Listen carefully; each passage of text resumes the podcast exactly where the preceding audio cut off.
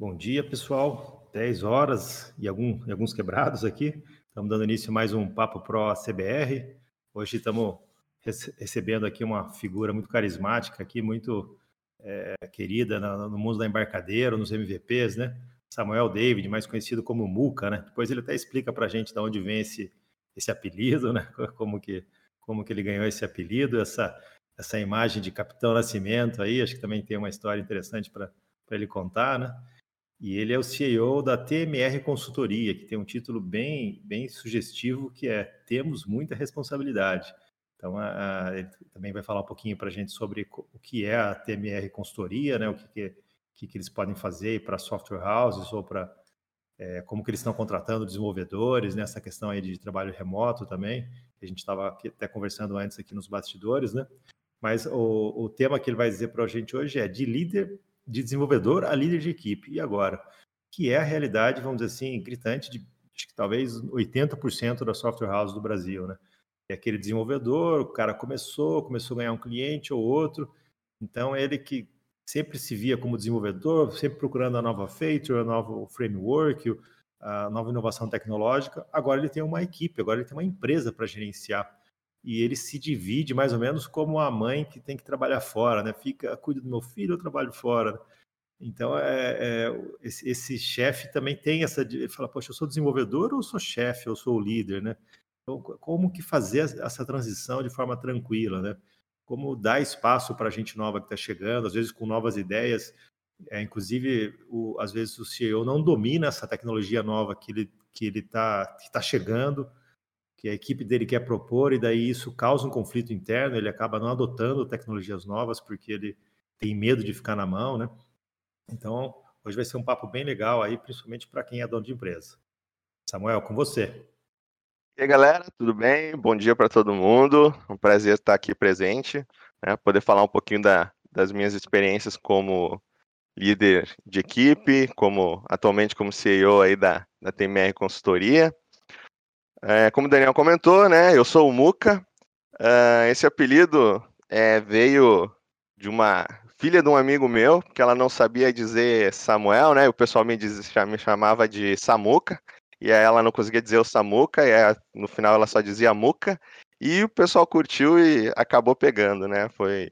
Aí ela dizia, ela olhava, eu tinha um cabelo na época, né? Isso há muitos anos atrás, eu tinha um cabelo vermelho. E ela olhava pro, pra mim e dizia Muca Belo, Muca Belo. Aí, cara, não adianta, né? Apelido quando alguém coloca, pega e vai. Principalmente quando o, o, o, dono do apelido não gosta, né? Daí que pega é. mesmo. né? Aí virou Muca. E como tu, né, tá comentando, eu sou um pouquinho diferente do resto da galera. Eu sou mais, geralmente sou mais despojado, sou bem brincalhão. Né? Claro, sou sério quando tem que ser sério, principalmente quando a gente trabalha com essa parte de liderança, quando a gente trabalha com essa coisa de é, lidar com os investimentos do, dos outros, porque quando a gente é um líder, a gente está lidando com o capital que na verdade não é nosso. Por mais que a empresa seja nossa, né? Estou capitaneando uma empresa, é, o capital é da empresa, não é do Muca necessariamente. Né? Então tem essa parte do MUCA aí, brincalhão, de palestras, eventos, né, treinamento, mas tem essa parte da liderança que a gente tem que ser um pouquinho mais é, organizado, né, um pouquinho bastante organizado. Então, até nesse ponto aí que eu quero, quero chegar. Como é que a gente larga um pouco dos nossos ofícios, um pouco da nossa. É, da, do nosso estilo de ser para poder também ser uma pessoa um pouco mais séria, um pouco mais organizada e conduzir é, a nossa, o nosso time.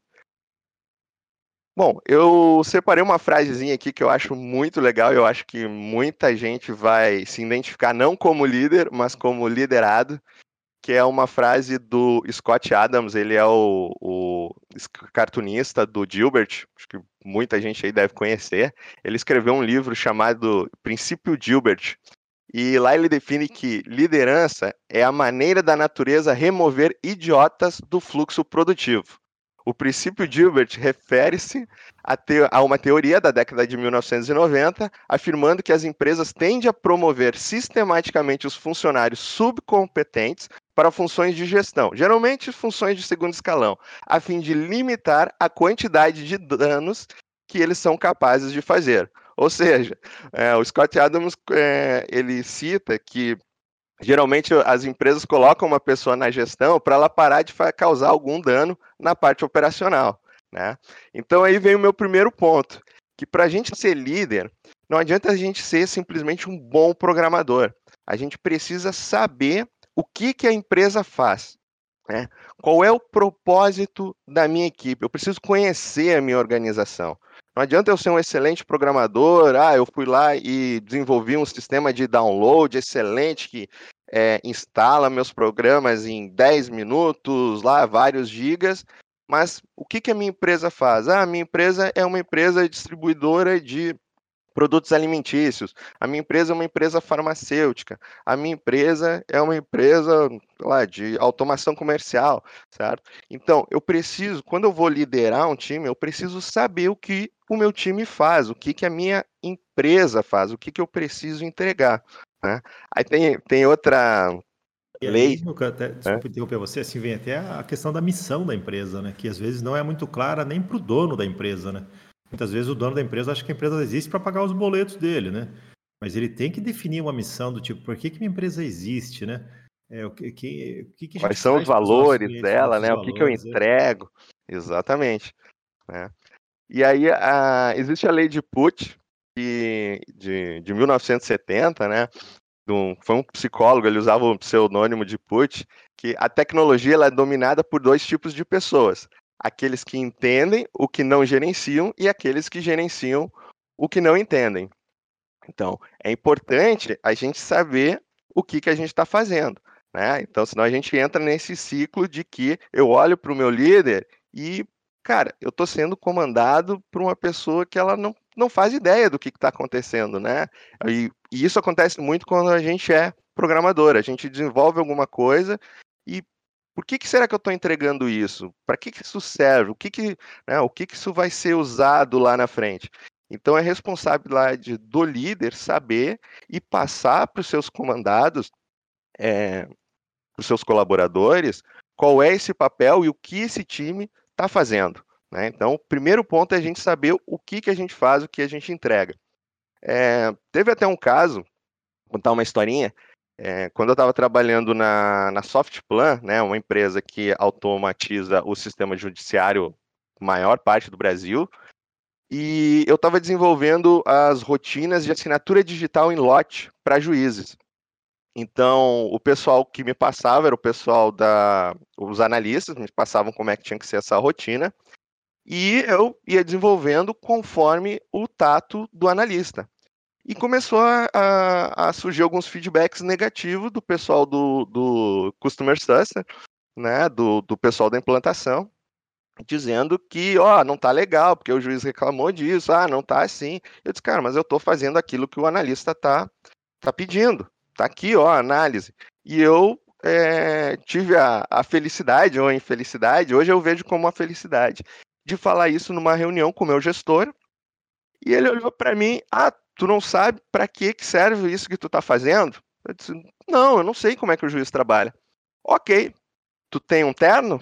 Vai passar uma semana lá com os juízes é. implantando o sistema para você saber o que, que você faz. Cara, Tem assim, requisito, né? Tem um terno. é, porque tu não, tu não pode ir lá no, no, no, juiz, né? Sem, sem uma roupinha social, né? Bonitinho. Não, não precisa do terno, né? Mas ah, tu tem que estar tá todo social, sapato, porque tu vai trabalhar. Agora, espero que não tenha nenhum juiz ou desembargador aí na plateia, né? Mas tem uma, uma máxima que diz que juiz pensa que é Deus, né? E o desembargador, ele tem certeza. Então, é um pessoal que tu tem que ter um certo tato para lidar. E, cara, foi, foi uma experiência fantástica, porque eu fui lá para conhecer exatamente o que era o trabalho do, dos juízes, como é que eles trabalhavam, como é que era feito as assinaturas, né, como é que eles julgavam o, os processos deles, né, como é que eles recebiam esses processos, como é que eles avaliavam.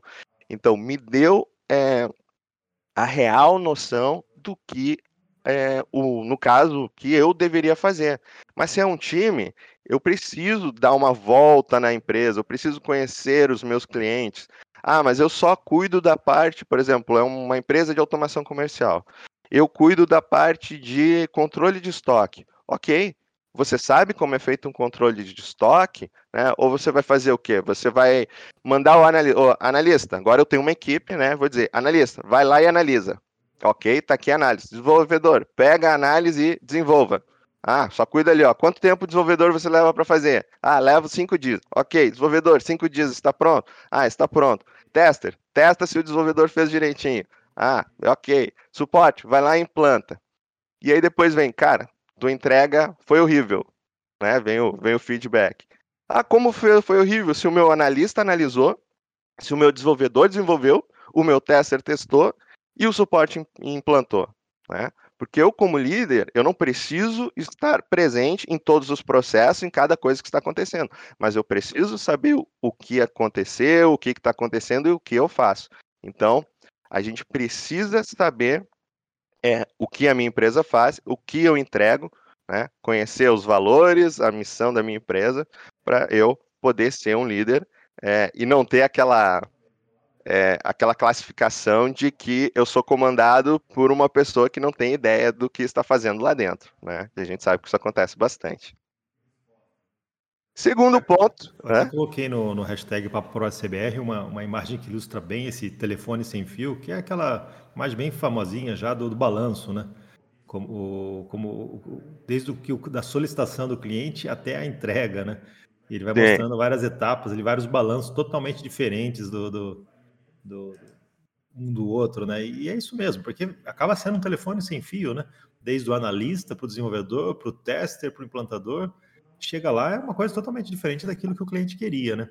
É, eu, eu, percebo que as empresas às vezes têm resistência em, em, em mandar o desenvolvedor para conhecer o cliente ou conhecer um pouco a operação do cliente para não evitar um, um canal direto, né? Fica com medo do tipo assim, ah, mas daí o, o cliente vai ligar, vai pegar o celular desse cara, vai ficar enchendo o saco dele, né?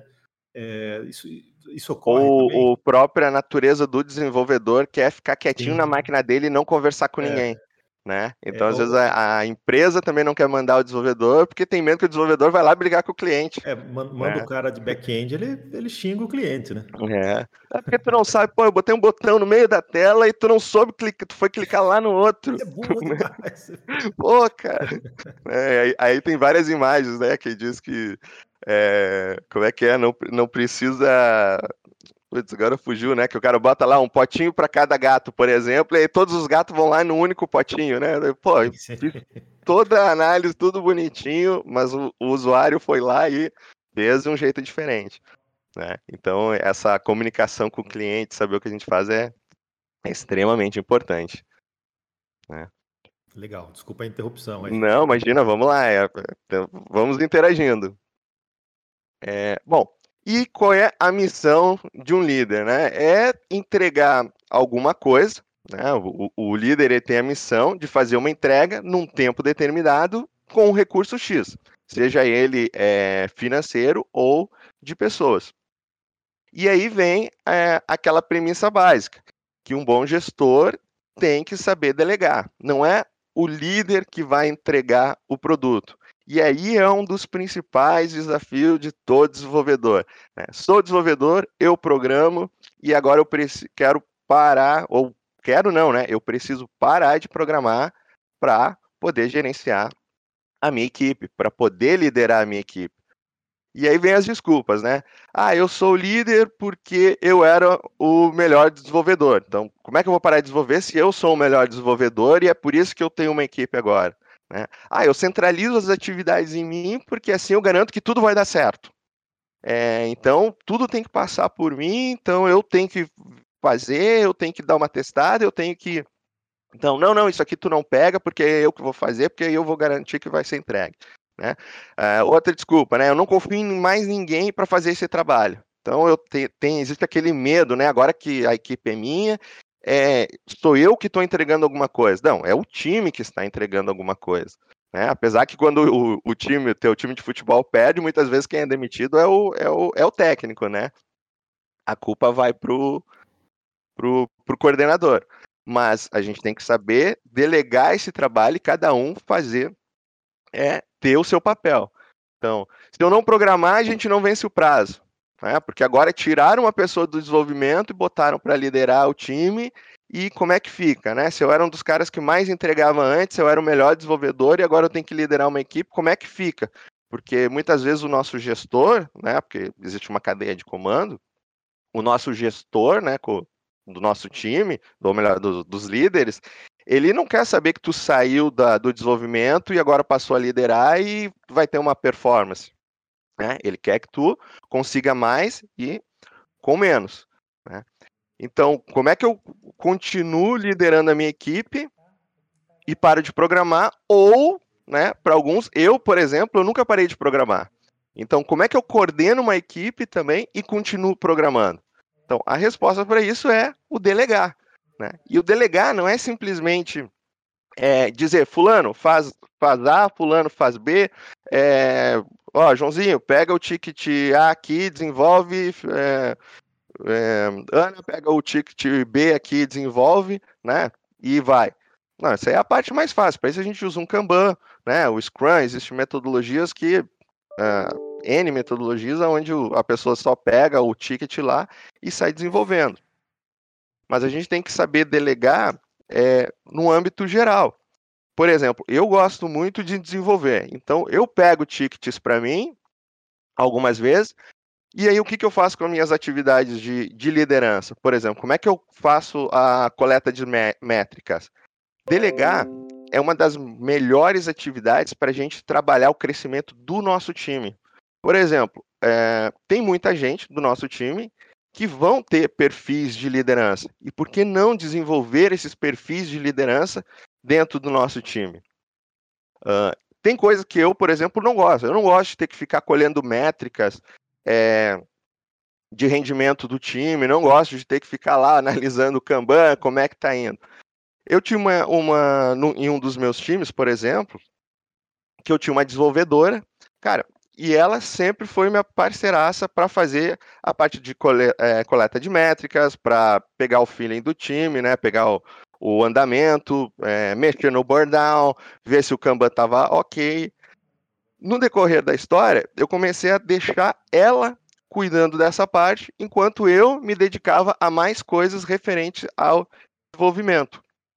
Ah, mas Muca, tu tá deixando de liderar para deixar a tua desenvolvedora liderar o time? Não, eu estou delegando um dos meus papéis, que é o papel de coleta de métrica, para uma desenvolvedora que quer se desenvolver também é, como uma analista de negócios, como uma futura líder, né? E ela vê isso como uma oportunidade. Claro que eu não posso pegar e simplesmente dizer, ah, agora eu não estou afim de trabalhar com. Ah, não gosto de ficar coordenando lá, de ter que ficar olhando se os prazos estão em dia. Ah, eu vou pegar lá o Joãozinho, como o Joãozinho é um desenvolvedor, e ele tem que fazer o que eu mando, então eu vou dizer para ele fazer isso. Né? Só que o Joãozinho ele não tem tino nenhum para fazer a coleta de métrica, ele também não gosta. Então, a gente tem que falar com as pessoas, né? O cara tem que saber falar, saber, saber dar aquele empurrãozinho quando necessário, saber elogiar quando também é, merecer elogio, é. né? Não é qualquer um que tem essa habilidade mesmo, né? Sim, é, é um dos pontos que nós vamos chegar. Eu, né? eu achei interessante você falar, porque eh, no CBR, comigo acontece algo muito semelhante, porque é, eu vi que se eu parasse de desenvolver no ACBR, ia fazer muita falta para o ACBR. Né? É, então, eu, eu, lógico que eu tenho reunião de fechamento, mas é a Juliana que faz toda a coordenação do, do, da equipe, que faz as reuniões, né, que, que, que, dá, o, que dá os empurrõezinhos necessários ali quando. E eu me reúno com ela e, e, e vejo, e aí, Juliana, como é que tá? Ah, tá. Não, vamos focar nisso, vamos entregar isso aqui primeiro. Então, as decisões macro, né, a gente toma junto, né? Mas é, o dia a dia é ela que, ela que opera. Sim. É, então, tu não precisa, não é pelo fato de tu ser o líder, é que tu tem que ter é, o domínio, não digo o domínio geral, mas a responsabilidade total sobre todas as, as avaliações, né? sobre todos os processos que não são, por exemplo, de análise e desenvolvimento, que não são os processos operacionais. Então, a gente tem que pensar que nós somos um time, então eu posso dividir outras atividades de gestão com o meu time. E a parte de desenvolvimento, né? Ah, mas eu quero desenvolver. Outra oportunidade para a gente dividir tarefas com os nossos é, outros desenvolvedores e trabalhar com pareamento de, de, de, tarefas, né? Trabalhar pareado. Eu gosto muito de, de trabalhar, é, de pegar o pessoal, principalmente o pessoal novo, quando entra na empresa, de trabalhar algumas semanas junto, né? Não o dia todo, porque também eu não. É, como é que eu vou dizer? Eu, trabalhar o dia todo com alguém do lado, assim, acaba enchendo, né? Mas, por exemplo, a gente tem uma atividade nova. Foi lá, ah, desenvolveu uma pegada da CBR, né? Trabalhei com a CBR já faz bastante tempo. É, ah, temos que desenvolver um monitor novo de nota fiscal. Ok. Ah, não, mas o Daniel, né? Porque como eu conheço o, o, o ACBR todo, né? O Daniel vai dizer: não, eu vou fazer um novo monitor porque tem que ser algo que vai surpreender todo mundo e eu não confio em ninguém para fazer, né? E tá para o nosso time, mas como eu sou o cara que conhece tudo, eu vou fazer. Tá aí uma oportunidade para a gente botar todo o time para trabalhar. É, eu gosto muito daquela forma que vocês já viram aqueles seriados médicos, né? Principalmente o House, né? O House, quando ele tinha algum, algum problema, alguma cirurgia difícil, né? Algum caso, o que, que ele fazia? Ele reunia todo mundo e fazia o famoso brainstorm, né? Ó, galera, o que, que vocês acham? Como é que nós vamos resolver esse problema? Ah, vamos resolver assim, vamos resolver assado, vamos fazer isso, né? E a gente tem a obrigação, como líder, de ouvir todo mundo. Porque às vezes um, uma ideia que possa parecer absurda de um júnior, ele pode te dar um insight para algo muito maior. Ou tu poder explicar para todo o teu time por que aquilo ali não é possível. Tá? Então é importante não desmerecer nenhuma das ideias né? e ir avaliando tudo e discutir com o teu time. Ok, as ideias foram, foram levantadas, né? Foi decidido, ó, oh, vamos fazer assim, vamos fazer assado. Parei, comece o seu desenvolvimento com alguém, como se fosse uma cirurgia. Né? Ah, é uma cirurgia cardíaca. O que, que acontece? Como é que os médicos trabalham? Ele tem toda uma equipe, né? O médico principal geralmente é o, o, o chefe da equipe. Ele vai lá, abre, opera o coração. Quando tá tudo ok, cara, ele sai de cena. Ó, pessoal, agora vocês fecham, vocês passem a medicação para o paciente, conduzam ele lá para a sala de recuperação, né? Cuidem se os monitores estão ok, né? Tem equipe de enfermagem que vai fazer depois toda, todo o acompanhamento. Então, mas o médico principal, ele só fica no início, delegando ali pequenos passos para que a equipe é, siga aquela rota. Então, nós, como desenvolvedores, a gente não tem que assumir a tarefa inteira. Né? Vamos pegar pequenas partes dela e vamos dizer, ó, aqui nós vamos construir um esqueleto, vamos fazer uma interface, é, né, o que, vocês acham? E sempre trocando essa ideia, o que, que vocês acham? Vamos, ah, não, vamos construir uma classe, vamos herdar em vários... E aí entra aquela parte de mentoria também do líder né? Porque se é um líder sênior, é um desenvolvedor sênior que se tornou líder, é outra oportunidade para a gente dizer, ó, oh, não, porque se a gente fizer com classe, a gente não vai poder reaproveitar isso lá na frente. Então vamos fazer aqui, ó, um esqueletinho de uma interface, aí vamos trabalhar com isso, dá uma estudada num design pattern assim, emprega aqui, ok? Amanhã eu dou uma olhada contigo, cara, pula para outro desenvolvedor. Ó, agora vamos desenvolver aqui porque a gente precisa trabalhar lá com, com web service que vai coletar as informações do Cefaz. Então você trabalha dessa forma aqui, dá uma olhadinha, o que, que você acha, ok? E vai para o próximo. Não pega a atividade para ti. Até porque se amanhã depois você tiver uma reunião, nenhuma das atividades de desenvolvimento é sua. Você delegou ela para todos os seus desenvolvedores e você está livre. E ao mesmo tempo, quando você quiser trabalhar como desenvolvedor, é só encostar num desenvolvedor e, ó, o que, que tu está fazendo? Ah, estou trabalhando nisso, ok. Vamos lá, vamos dar uma olhada como é que está o teu dia a dia. E isso você vai é, aprimorando as técnicas dos seus comandados, da sua equipe. E a sua equipe cresce junto. Certo? É bem bacana. Eu, é... Queria comentar um negócio, Lucas, você mencionou aí, eu achei muito interessante, é, porque realmente eu tenho visto que isso funciona até em, em empresas muito grandes, né, e pode funcionar em empresas pequenas mesmo. Né? A pessoa que está fazendo essa, está gerenciando, ele pode, por exemplo, fazer um protótipo ali da, da, das classes, né? A ideia principal, as funções, talvez, como você mencionou, interface, né? E deixar a implementação para os outros, né? Porque isso aí vai facilitar para a equipe inteira ter a visão de aonde vai chegar depois. Isso mantém o time unido também, é uma oportunidade de tu manter a, a coerência do teu time, né? Do fazer eles andarem juntos. E isso é, é. é importante, né? É um time, não é um, um, conjunto de pessoas fazendo um monte de coisas, né? Eu, eu vou falar uma coisa, para desenvolvedor, isso às vezes atrai muito mais do que salário. Ele saber que ele está num lugar que ele está aprendendo, aprendendo bastante. Ele vê a evolução pessoal dele ali, né? Poxa, o cara vem aqui, senta comigo, ele dá umas dicas, a gente, eu faço um negócio que eu não sabia, agora eu sei. Isso enche os olhos de qualquer desenvolvedor. Eles, eles adoram isso. O fazer parte da equipe, né? Fazer parte do time, fazer parte da construção do projeto. É, bom dia aí, né, galera? Eu cheguei a estar lá atrasado. Nem Fala, Adriano, bom dia. É, eu, eu peguei um pequeno um pedacinho da fala do Muca aí, cheguei atrasado, me perdoem. É, tem uma coisa que eu, eu queria falar, né, que é o, o papel do líder também é identificar os talentos dentro da sua equipe, né, e identificar o que cada é, membro gosta de fazer. Né? Eu sempre tive essa, esse pensamento: pô, eu vou sair todo dia de manhã para trabalhar numa determinada empresa e o meu líder vai me passar algo que eu não gosto de fazer, ou enfim. E, e, e muitas vezes, né, isso cria um, é, um desconforto, né? É bem normal criar um desconforto. Obviamente que algumas coisas que você não gosta de fazer, acaba você estudando um pouco mais e, e acaba é, depois se apaixonando, né? Isso pode acontecer também, mas é, é, é importante o líder olhar para a sua equipe, identificar uh, como que cada membro está se comportando ali no, no projeto, enfim, e, e, tem que ser agradável para todo mundo, tem que ser gostoso para todo mundo, né? Eu sempre falei isso. O, o cara que sai de manhã para trabalhar na sua empresa, ele precisa é, ter paixão por aquilo, pra, por aqueles projetos que estão ali. Então, você consegue identificar e, e flui muito mais fácil. Não sei se o Muca concorda comigo, mas acho que é, eu sempre procurei liderar meus times dessa forma, né? É, e, e, deram, deu bastante certo. E todas as vezes que eu, que eu usei um pouquinho desse, desse feeling, né? Para poder tocar melhor a equipe, os projetos, enfim, é, é eu acho que fica muito mais gostoso de todo mundo.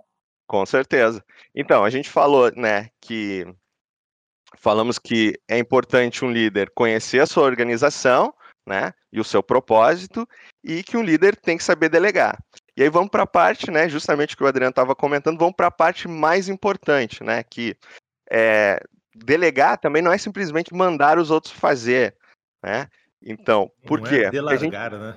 É, por quê? Porque a gente vai lidar com pessoas, e são as pessoas a parte mais importante da empresa. Né? As pessoas elas têm que ser colocadas em primeiro lugar. Aí vocês vão dizer, ah, mas as metas são mais importantes. Claro que as metas são importantes, né? Mas o, o, as metas são os nossos objetivos. Mas sem as pessoas, a gente não realiza as nossas metas. Então, temos que focar sempre nas pessoas, né? Em quem está no nosso time. Uh, e aí alguns vão dizer, né? Uh, e, ou melhor, e a gente tem que lembrar que pessoas não são software. A gente está acostumado a lidar com, com linha de comando, pessoas não são software. E se fossem, cada uma seria um sistema operacional diferente. Então, cada uma tem um jeito diferente de se lidar, né? De uma forma de conversar com elas e a gente precisa é, descobrir o que, que essas pessoas querem. Né? Então a gente precisa desenvolver como líder a nossa inteligência emocional, nós precisamos nos conhecer, né? saber as nossas limitações e principalmente trabalhar a empatia. E muita gente é, traduz a empatia como tratar as pessoas como, como nós gostaríamos de ser tratado. Né? Mas na verdade, a empatia ela tem que ser tratar as pessoas como elas gostariam de ser tratadas, né? Porque cada pessoa é uma. Uh, não sei se. Eu vou citar alguns livros, vou citar alguns filmes, né? Não sei se vocês já viram Kung Fu Panda, né? Quem não teve a oportunidade de assistir aí, né? Assista Kung Fu Panda. É, pô, mas o que, Kung Fu Panda tem a ver com liderança? No filme, né, tem lá o mestre Shifu, ele tem que treinar o, o panda. E aí ele, pô, ele treinou o gafanhoto, ele treinou a, a tigresa, todos, né, é, é, lutadores excepcionais aí tem que treinar um panda, um panda grande e gordo. E aí ele queria treinar o panda, né? Como ele achava que, como ele queria ser treinado. Não, ele tem que treinar o panda como ele como um panda, né? Mais fácil e rápida de conseguir extrair uma informação de alguém é perguntar para ela. Você pergunta para ela exatamente o que, que você quer saber, né? Então, e o feedback é exatamente isso. A gente tem que dizer para os nossos é, colaboradores como eles estão se saindo. Né? A gente tem que é, ter um período, nós como, como líderes, é, como gestores, como gerentes, né, seja qual é o nível hierárquico, uh, eu como CEO da empresa, assim, com, junto dos meus sócios, nós temos um período é, na TMR, por exemplo, de três em três meses, nós temos um, uma cerimônia que a gente chama de rodada de feedback. Então, nós damos os feedback para os nossos todos, todos os nossos colaboradores. E o que, que a gente faz? Como a gente não trabalha é, com todos diretamente, eles são trabalham como terceirizados em outras empresas, nós vamos até o cliente e perguntamos para os líderes de, das equipes aonde eles estão, como os nossos colaboradores estão se saindo. Né? Então, a gente trabalha basicamente com três perguntas. Como essa pessoa está se saindo no pessoal, né? No pessoal eu digo, hoje até não, como no virtual não, não aparece tanto, mas no pessoal é, uh, essa pessoa, ela, ela, como é que eu vou dizer, ela toma banho, né? Ela não, ela parece cheirosa na empresa, né? Não, ela não, não apareceu bêbada, né? Uh, pessoalmente, ela é uma pessoa que você confia, né? Ela não fica fazendo intriga entre as pessoas, ela sabe conversar com os outros, ela tá dando bom dia para todo mundo. Então, como ela é como pessoa, no pessoal.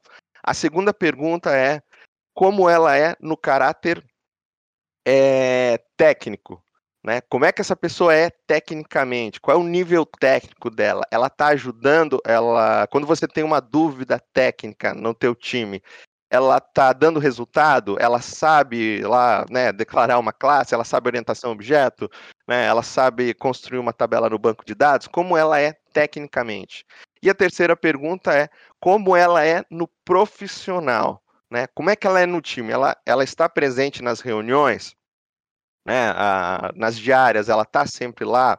Ela, quando o time tem uma é, tem lá um, uma rodada de feedback, uma rodada de feedback, não, uma retrospectiva. Ela é uma pessoa que, que participa, né? Se você tiver, se ela precisar entrar em contato com o cliente, como é que ela é? Ela ajuda os seus colegas, né? Como ela é profissionalmente. Então a gente avalia a, os nossos colaboradores nesses três quesitos: no pessoal, no técnico e no profissional. Com isso a gente acha que consegue ter uma avaliação é, extremamente ampla do comportamento dos nossos colaboradores. Né? E aí a gente, obviamente, passa essas informações para os nossos colaboradores. Claro que nem sempre da mesma maneira que o nosso cliente passa, porque às vezes o nosso cliente diz, ó, oh, cara, uh, teu colaborador tá, tá difícil, ele tá se atrasando, ele sempre tem um problema, uh, ele tá entregando as tarefas dele com bug, né? Então a gente lapida isso e depois faz uma conversa. A gente diz, pô, legal, a gente tá. É, aí a gente pergunta, né, tá, mas e no geral, como é que tá? Ele tá, tá indo bem, ele tá entregando os ativos? Não, no geral tá, só que ele tem que ter alguns cuidados. Então, né, na rodada de feedback a gente. E aí, ó, seguinte, o teu trabalho tá bom, uh, gostaríamos que de repente assim, ó, você desse uma, um pouco mais de cuidado assim em algumas entregas, uh, melhorasse um pouco nas suas estimativas com prazos, né? Tenta dar ali mais um, dois dias. Caso o cliente, aí a gente se, se coloca muito à disposição dos nossos colaboradores, né? Ah, se o cliente disser que, que o prazo é muito longo, pô, chama a gente para conversar, vamos trocar uma ideia. De repente, né, a, a tua tarefa foi subestimada ou de repente pode entregar só a metade dela.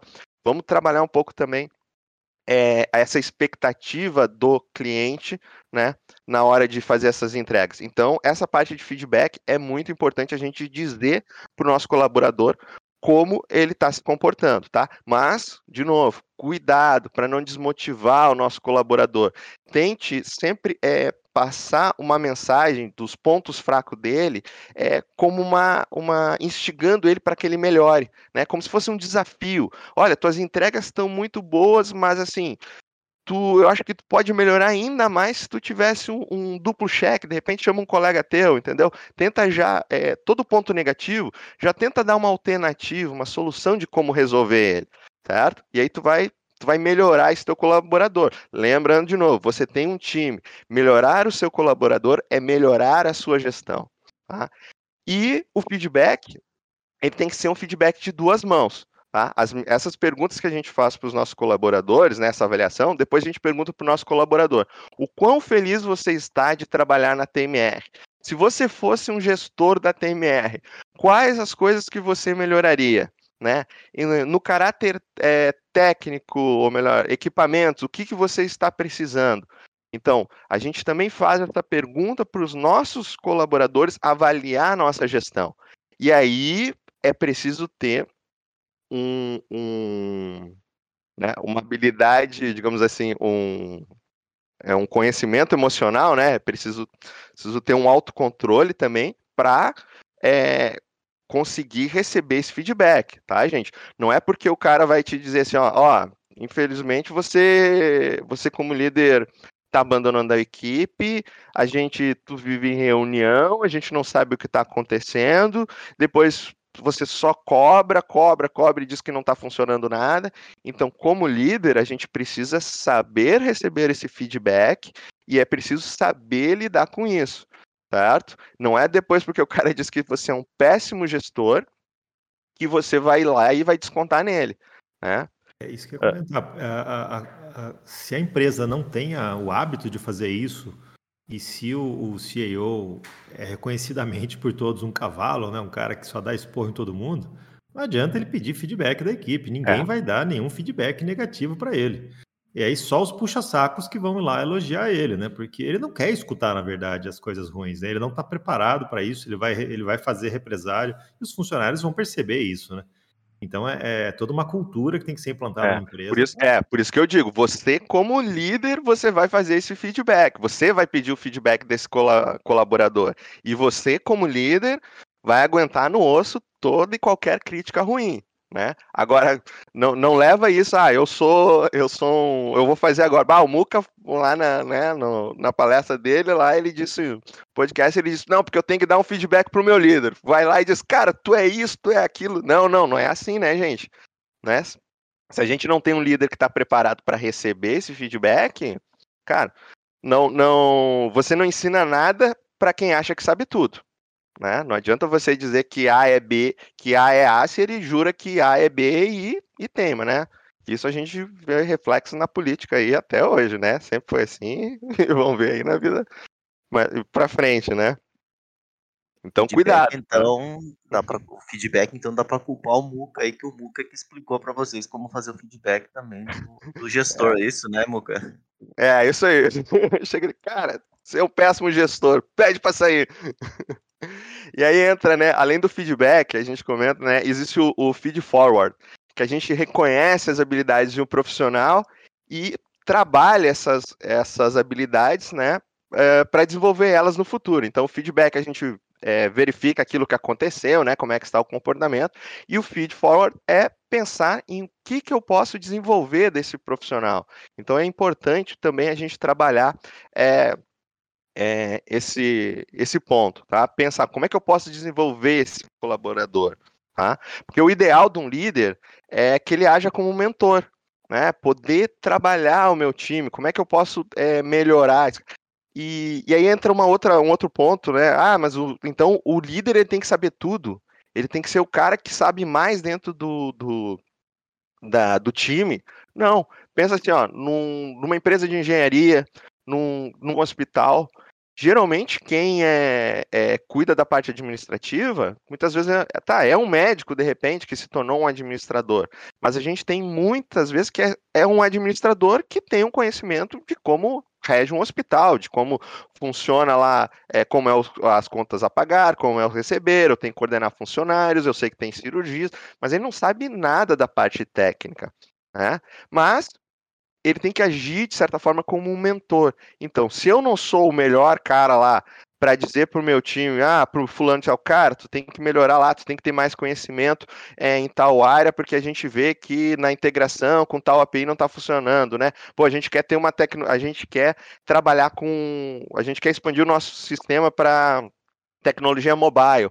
Pô, eu não eu sou um líder, mas eu não sei como é que funciona o mobile. O que, que eu vou fazer? Pô, galera, quem sabe a gente vamos chamar lá o Adriano Santos, né, para dar uma palestra pra gente, fazer aí uma mentoria, fazer um treinamento pra gente, né? Então o líder ele não tem a necessidade de saber tudo, mas ele tem que identificar que existe também uma deficiência na equipe e buscar uma forma de auxiliar o seu time, né? Ele é um regente, ele tem que ir atrás disso.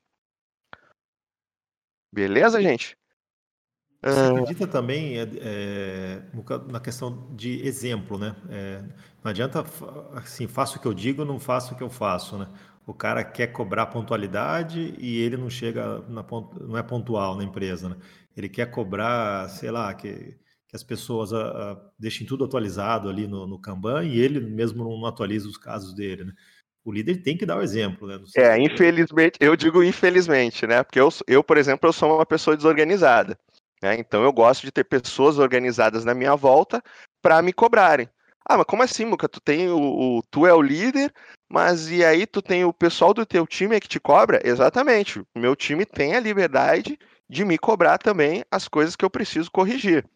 Então, e querendo ou não, tu tem que dar o exemplo, porque Uh, por mais que o teu time, ah, meu time já me conhece, sabe que eu sou assim, ele é um time autogerenciável, eles se viram, né? Eu tô lá mais na linha de frente. Vão entrar pessoas novas. E em, qual é a primeira pessoa que ele vai se espelhar? É no líder da equipe. Então, você precisa, né? Ah, eu não gosto de acordar cedo, né? Meu time começa às oito. Ah, mas eu sou o líder e eu só tenho reuniões. Ok.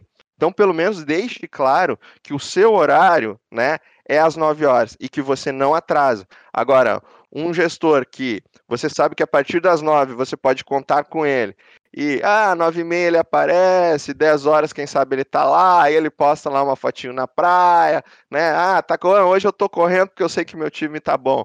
Pô, mas peraí, cara, eu tô trabalhando e o meu líder tá lá de boa né? Como é que é isso? Né? Então, Depois realmente. Chega aqui, enche a gente de esporro porque não, não estamos atrasados. É. Seja, vai, vai, minando a confiança dele né, na, na, na, na, equipe, né? Exatamente. Então, querendo ou não, o líder ele, ele vai ser um exemplo para os seus comandados, né? Para o resto do seu time. E aí, né, num apanhado geral, né, não, não adianta, aí retomando né, o que a gente falou, né, não adianta também eu conhecer o meu negócio, saber delegar atividades, tratar bem as pessoas e não ser um estrategista.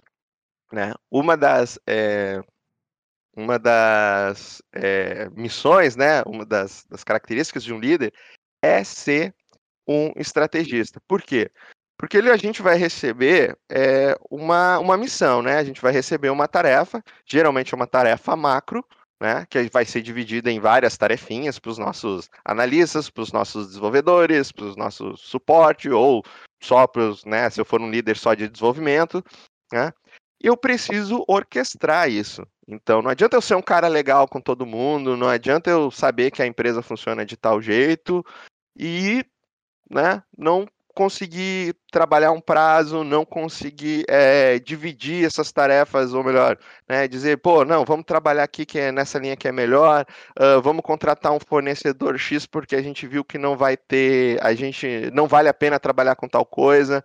Né? Ah, se a gente está com dúvida em tal, vamos contratar um especialista para passar essa técnica. Então, eu tenho que bolar as estratégias.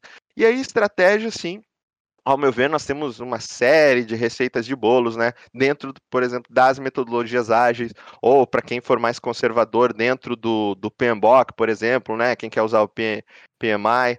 Então, mas é importante a gente ser é, estrategista, né? Porque é, é um jogo de xadrez que vai é, determinar uma vitória. E uma das coisas que eu gosto de fazer com o meu time, assim, principalmente se eu tenho é, times uh, paralelos, né? Às vezes a gente é um time de. de é, é, uma empresa de um time só. Mas se a gente está trabalhando numa empresa grande uh, e tem vários outros times, eu, eu gosto de instigar aquela competição, né? Vamos ser os melhores times dentro da empresa, vamos mostrar para aqueles caras quem é que manda aqui. Ou chega, o pessoal chega assim, eu tive uma vez que é, logo que eu comecei a liderar um, um, um, time de desenvolvimento, o time ele era todo, todo espalhado. A gente tinha uns, acho que eram uns quatro times, uns quatro, cinco times, aonde cada time tinha o seu analista, tinha o seu tester e tinha os seus desenvolvedores. E aí eu via que tinha times que, que chegavam a ficar dois meses sem fazer nada, literalmente, porque estavam aguardando atividades que estavam em análise e os desenvolvedores não estavam trabalhando, né? Não o time todo, mas enquanto os analistas estavam analisando uma determinada tarefa, os desenvolvedores não tinham trabalho. E ninguém podia mexer naquele time porque era um time. Uh, enquanto isso, tinha o time, por exemplo, de, é, de problemas, né? O, o, o suporte técnico. Aquele time estava sempre atolado. Aí eu consegui, né, uma reunião com o meu gestor, consegui mostrar para ele, olha, vamos fazer um time de desenvolvimento, vamos adotar o, uma parte do Scrum, né, porque não pensem que se vocês chegarem e colocar, ah, vamos colocar Scrum, vamos colocar Kanban, vamos, vamos colocar todas as cerimônias aqui e o negócio vai sair funcionando. Não, a gente, não adianta a gente mudar a técnica, a gente tem que mudar a cultura. Então, mostrei para eles que, por exemplo, não, vamos botar todos os desenvolvedores numa mesa só, né, num, num, num, como é que se diz, numa ilha, ao invés de ter, mantém os times do jeito que vocês querem ali, com seus analistas, com seus testers, se for o caso, cada um, né, mas me dá todos os desenvolvedores, eu quero todos os desenvolvedores para mim. Então eu ganhei oito, consegui convencer eles e ganhei oito desenvolvedores. E aí o pessoal diz, ah, mas eu tinha três desenvolvedores, ah, eu tinha um, como é que vai ficar agora? Vai... Não, vamos fazer o seguinte, nós vamos montar uma métrica dentro do, do time de desenvolvimento, com a gente usou pontos de complexidade na época, e nós vamos dividir proporcionalmente. Por exemplo, digamos lá que a gente conseguiu, a gente avaliou que consegue fazer 100 pontos por semana. Então vamos fazer o seguinte: uh, 100 pontos, então tu tinha três desenvolvedores, tu vai ficar com 40 pontos para ti, o outro vai ficar com 20, o outro vai ficar com 10, e vamos dividir assim, né? Cara, o nosso time ele conseguiu entregar é, dos 80 tickets que ficavam abertos sempre, em duas, em duas semanas a gente conseguiu reduzir para 20 e depois estabilizamos em mais uma semana, a gente estabilizou para 11 tickets abertos. A média sempre foi 80 e a gente passou para 11. E ainda conseguia ficar praticamente um dia inteiro sem trabalhar. O que, que entra aí? Estratégia, gente. É conseguir analisar o nosso contexto todo né? E saber qual é a melhor forma de jogar com as peças que a gente tem. Porque também não adianta achar que vocês, por serem líder, ah, agora eu vou montar o time do jeito que eu quero, vou contratar o fulano, vou contratar o ciclano, vou, vou trazer esse cara. Não, vocês vão ter que jogar com aquilo que vocês têm. E não adianta ficar reclamando, ah, porque o Joãozinho não entrega, porque o, o Mateuzinho não faz isso porque a Aninha não sabe tal coisa, né? Não, gente, a gente tem que trabalhar com o que a gente tem e fazer o melhor com o que a gente consegue fazer. E aquela coisa também, a estratégia, ela tem que ser muito bem explicada, né, para toda a equipe, tem que ser implantada e, e, tem que ser mantida. Porque a gente vê muito líder, tipo, não, vamos fazer isso aqui. Pá.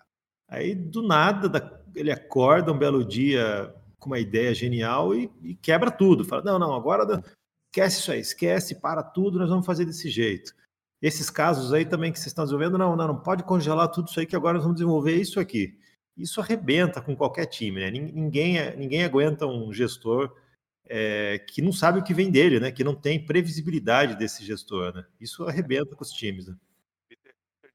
que, que a, a estratégia é devorada pela cultura no café da manhã, né? Não adianta tu ter, bolar uma estratégia se a tua cultura, se a cultura da tua empresa não permite isso, né? Então a gente tem que sempre começar mudando a cultura da empresa para que as nossas estratégias é, funcionem. Né? Bom, galera. É, rapidamente, para a gente fechar, 11 horas, explica para a gente sobre a TMR, o que, que vocês fazem lá, qual, que serviço vocês prestam, né? Fica à vontade aí para ah. dar o seu jabá. Beleza. Bom, a TMR ela é uma empresa de consultoria e principalmente de outsource. Então a gente tenta captar né, no mercado através da nossa rede de relacionamentos.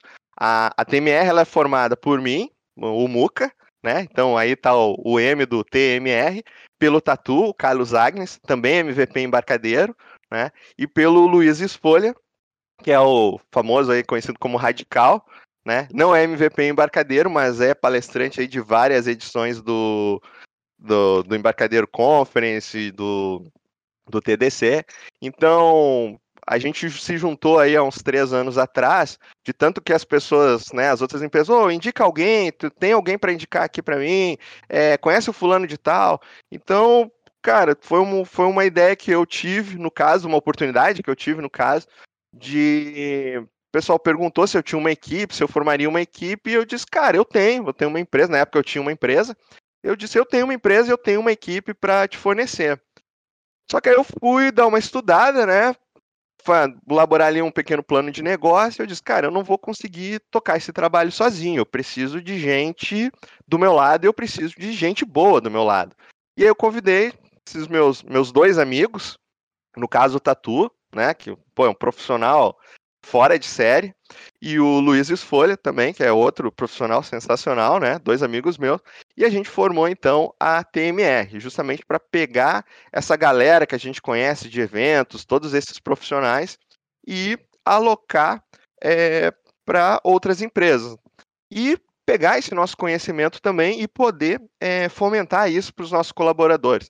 Tanto que dentro da TMR, pelo menos uma, duas vezes por mês, nós temos o que a gente chama de TMR Update, aonde a gente dá um treinamento interno para os nossos colaboradores. Então a gente faz lá palestra de criação de componentes, a gente faz palestra de é, desenvolvimento de interface, de desenvolvimento de banco de dados. Então, a gente está sempre trabalhando isso. Atualmente, a gente está trabalhando, por exemplo, com toda a nossa equipe da TMR, é, a certificação Delphi. Então, uma vez, e esse treinamento a gente está fazendo uma vez por semana. É, então, uma vez por semana, a gente reúne o pessoal uma horinha para falar sobre certificação, dar dicas de, de o que, que vai cair na prova, o que, que eles têm que estudar. Então, a gente tem esse cuidado dentro da TMR de é, de fomentar o crescimento dos nossos colaboradores. Isso para quê? Para poder disponibilizar um melhor profissional para os nossos clientes. Então, basicamente, a gente faz o quê? A gente busca, coleta esses desenvolvedores no, né, no mercado aí, nas nossas redes sociais, traz para a TMR, dá uma, dá uma tunada neles para poder oferecer eles para os nossos clientes. Então, a gente é, trabalha nessa, nessa área aí. E, e você é, é, é, bastante de Delphi, né? E a gente percebe também que os seus devs, a maioria são de Delphi, mas é, é a principal linguagem. É, o nosso carro-chefe é o Delphi, né? Ah. Porque o, o, tanto eu como o Tatu, a gente tem essa, é, esse vínculo com a embarcadeiro, então a gente se focou bem no, é, nesse mercado que é o Delphi. E, cara, a gente já falou, né? Já teve outros eventos aí falando sobre ah, como é que anda o mercado de Delphi, tem vaga.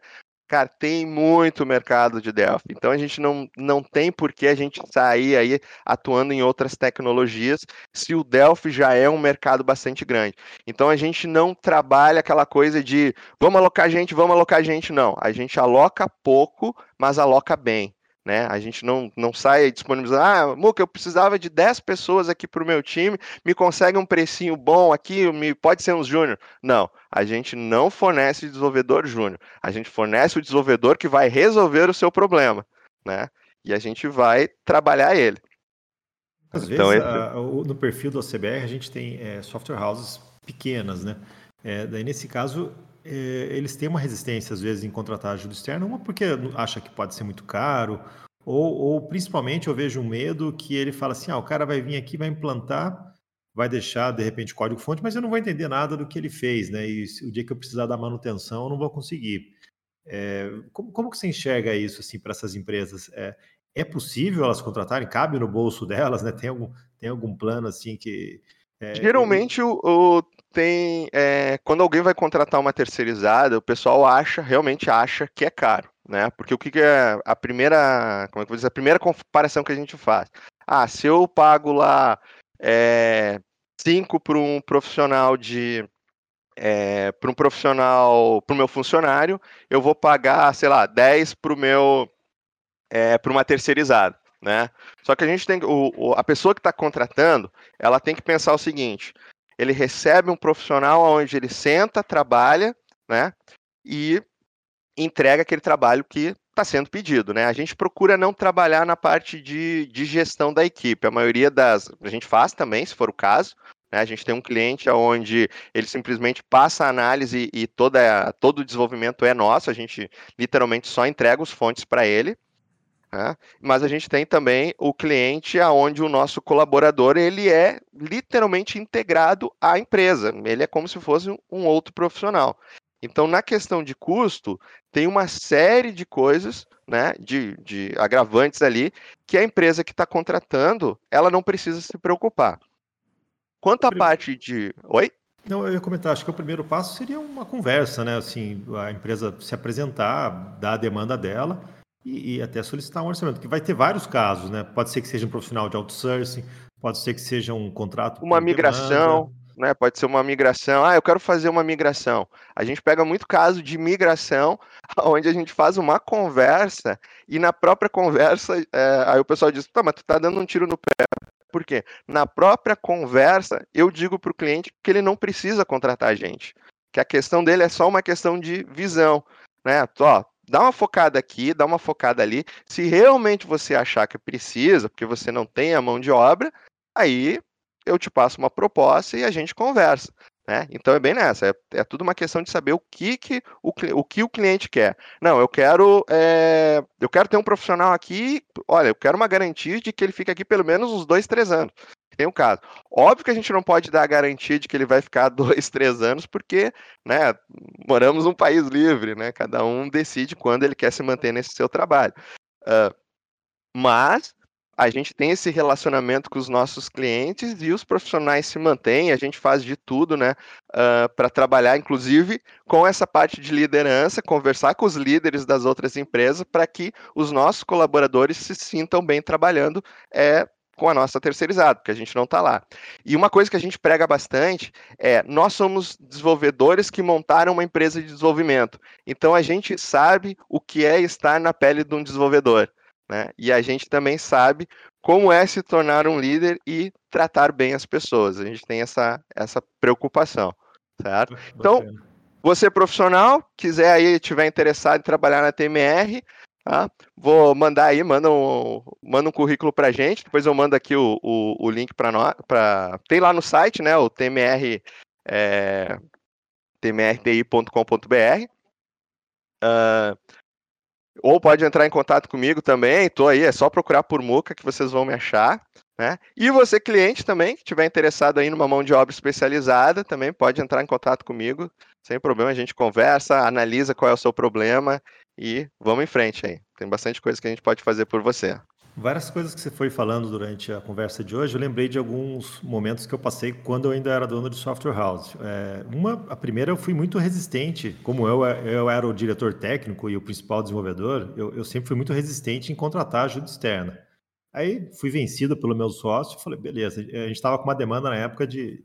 Era, era Clipper e a gente precisava rodar o Clipper em Linux para conseguir acesso remoto e um monte de coisa, né?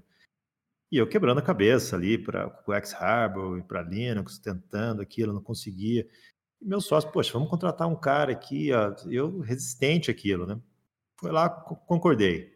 Trouxemos o cara, ele cobrou por hora, negociamos um valor lá justo, pagamos as despesas dele, o cara veio.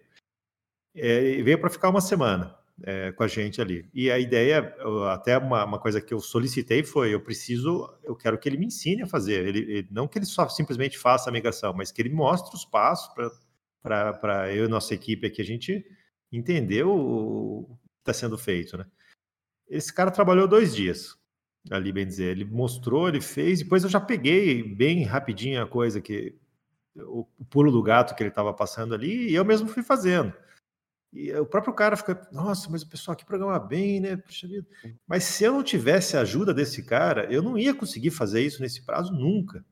E depois disso eu fiquei muito fã disso, né? É, eu tive várias demandas aí com SQL, com outras tarefas, e eu não tinha dúvida, ia lá, achava um profissional de outsourcing, recebe o cara na casa, trata ele bem ali, faz aquela tarefa, você ganha um skill muito mais rápido do que se fosse adquirir ele é, por si só, lendo curso, lendo, uh, lendo livros, né? Com certeza. Né? É, eu comento, quando você precisa trocar um te uma telha do, do seu telhado, é você que sobe ou você contrata alguém para fazer?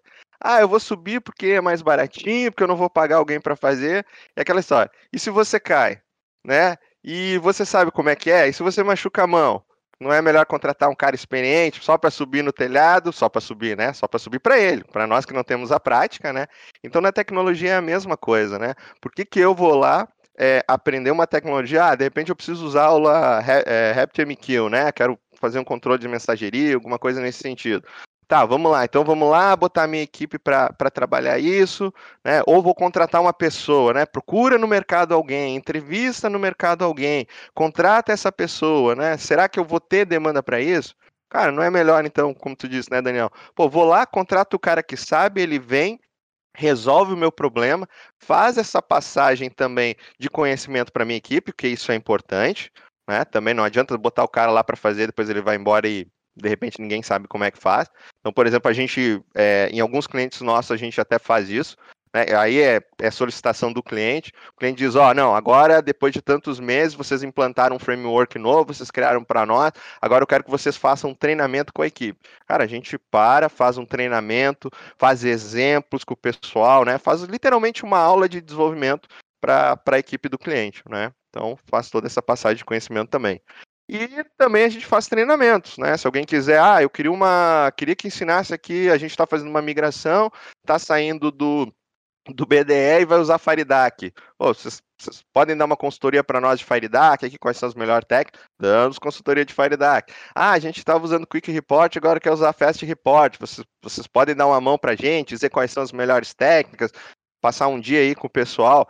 Passamos um dia, né? Agora passando a pandemia, viajamos até o cliente, né? A gente visita vocês, tudo sem problema nenhum. Bacana, legal. Eu acho isso muito necessário. A gente, é, no ACBR, a gente tem o nosso ACBR Pro, né? Que a gente tem os nossos canais de atendimento, mas a gente não faz isso, né? Ir até o cliente, entrar na máquina do cliente, sentar junto com a equipe do cliente, né? E é, é sempre muito bom ter, ter empresas para indicar aí com, com essas demandas, né? Depois a gente conversa mais, né? até vou te passar algumas, algumas demandas que você de repente pode ter aí na, na TMR com, com a CBR, né? É, coisas pontuais aí que a gente percebe que as empresas que estão chegando na CBR às vezes precisam de uma ajuda inicial, né? Pode ser um produto interessante aí de ah, você. Com certeza. Legal, bacana. Bom, agradecer demais aí, Muca. Gostei muito do papo hoje, acho que todo mundo gostou também, né? É muito bacana ver é, realmente é uma história de um dev que virou líder, né? Então, não é aquela coisa é, abstrata ou aquela coisa de professor de faculdade que nunca trabalhou na, no mercado, né? É, então é o que funciona, né? É o, é o que deu certo. É o que, é, o que deu certo para mim. e, e, assim, testado na prática, né? Então são, são dicas sempre muito valiosas, né? Muito bacana mesmo a conversa de hoje, né? Agradeço demais aí, Muca. Obrigadão, agradeço também. Pô, é um prazerzaço participar aí do, do Papo CBR aí. Muito bom, muito legal mesmo. Essa, essa iniciativa de vocês aí é show de bola. Juliana, curtiu, Juliana? Consegui responder algumas perguntas aí para ti? Já, já, já tá manjando tudo, né? Garanto que a maioria você só se viu, né? Oi, não, deu para aprender bastante coisa, sim, foi, foi bem legal. Ah, brigadão. Obrigada a você aí por participar, né? Por compartilhar bastante coisa com a gente. Legal, pessoal, bacana. E amanhã a gente tem mais Papo Pro CBR às 10 horas em ponto, né? Vamos receber o Henrique Bastos, né? O Henrique Bastos eu conheci lá na, na, no programa de mentoria do Túlio, que eu participo. Ele foi um dos palestrantes. Fiquei fã do Henrique, um cara muito. O jeito que ele ensina as coisas é surpreendente, é muito descontraído. É, muito diferente realmente de, de, de, tudo que eu já vi, né? Ele é um especialista em Python e Django, né? É, mas também sabe muito aí de métodos ágeis, né? E tem muitas dicas para empresas e principalmente também para quem é um desenvolvedor e quer, quer, quer subir um pouco mais na carreira, né? Então, o tema de amanhã vai ser como transformar ideias de software em case de sucesso a gente sabe que de ideia está todo mundo cheio, né? todo mundo tem. A gente que é desenvolvimento sempre tem um amigo que chega, viu? Eu tô com uma ideia para um portal aqui que nós vamos ficar milionário. Eu entro com a ideia e você entra com o desenvolvimento, né? Então a gente sabe que ideia, se não sai do papel, não vale nada, né? Não deixa de ser uma simples ideia, né? Então, como transformar realmente uma ideia em um case de sucesso, em eh, fazer ela realidade? Quais são os passos para que isso ocorra, né? Com a determinação e força e esforço que você precisa para isso. Né? Então, amanhã vamos falar um pouco sobre isso aí no Papo Pro CBR, às 10 horas em ponto. Pessoal, muito obrigado aí pela audiência de vocês mais uma vez, né? Espero que estejam gostando do programa, né? Fiquem atentos aí ao nosso canal no YouTube, nos nossos e-mails. A gente sempre manda agenda no, no e-mail também do, do Papo Pro. Quem quiser curtir as edições anteriores, a gente já vai colocar aqui para vocês o link do Anchor ou, ou, no Spotify também. É muito fácil achar esses podcasts. Toda sexta-feira a gente sobe as edições da semana. É isso, pessoal. Agradeço demais a audiência de vocês. Um ótimo dia de trabalho para todo mundo aí.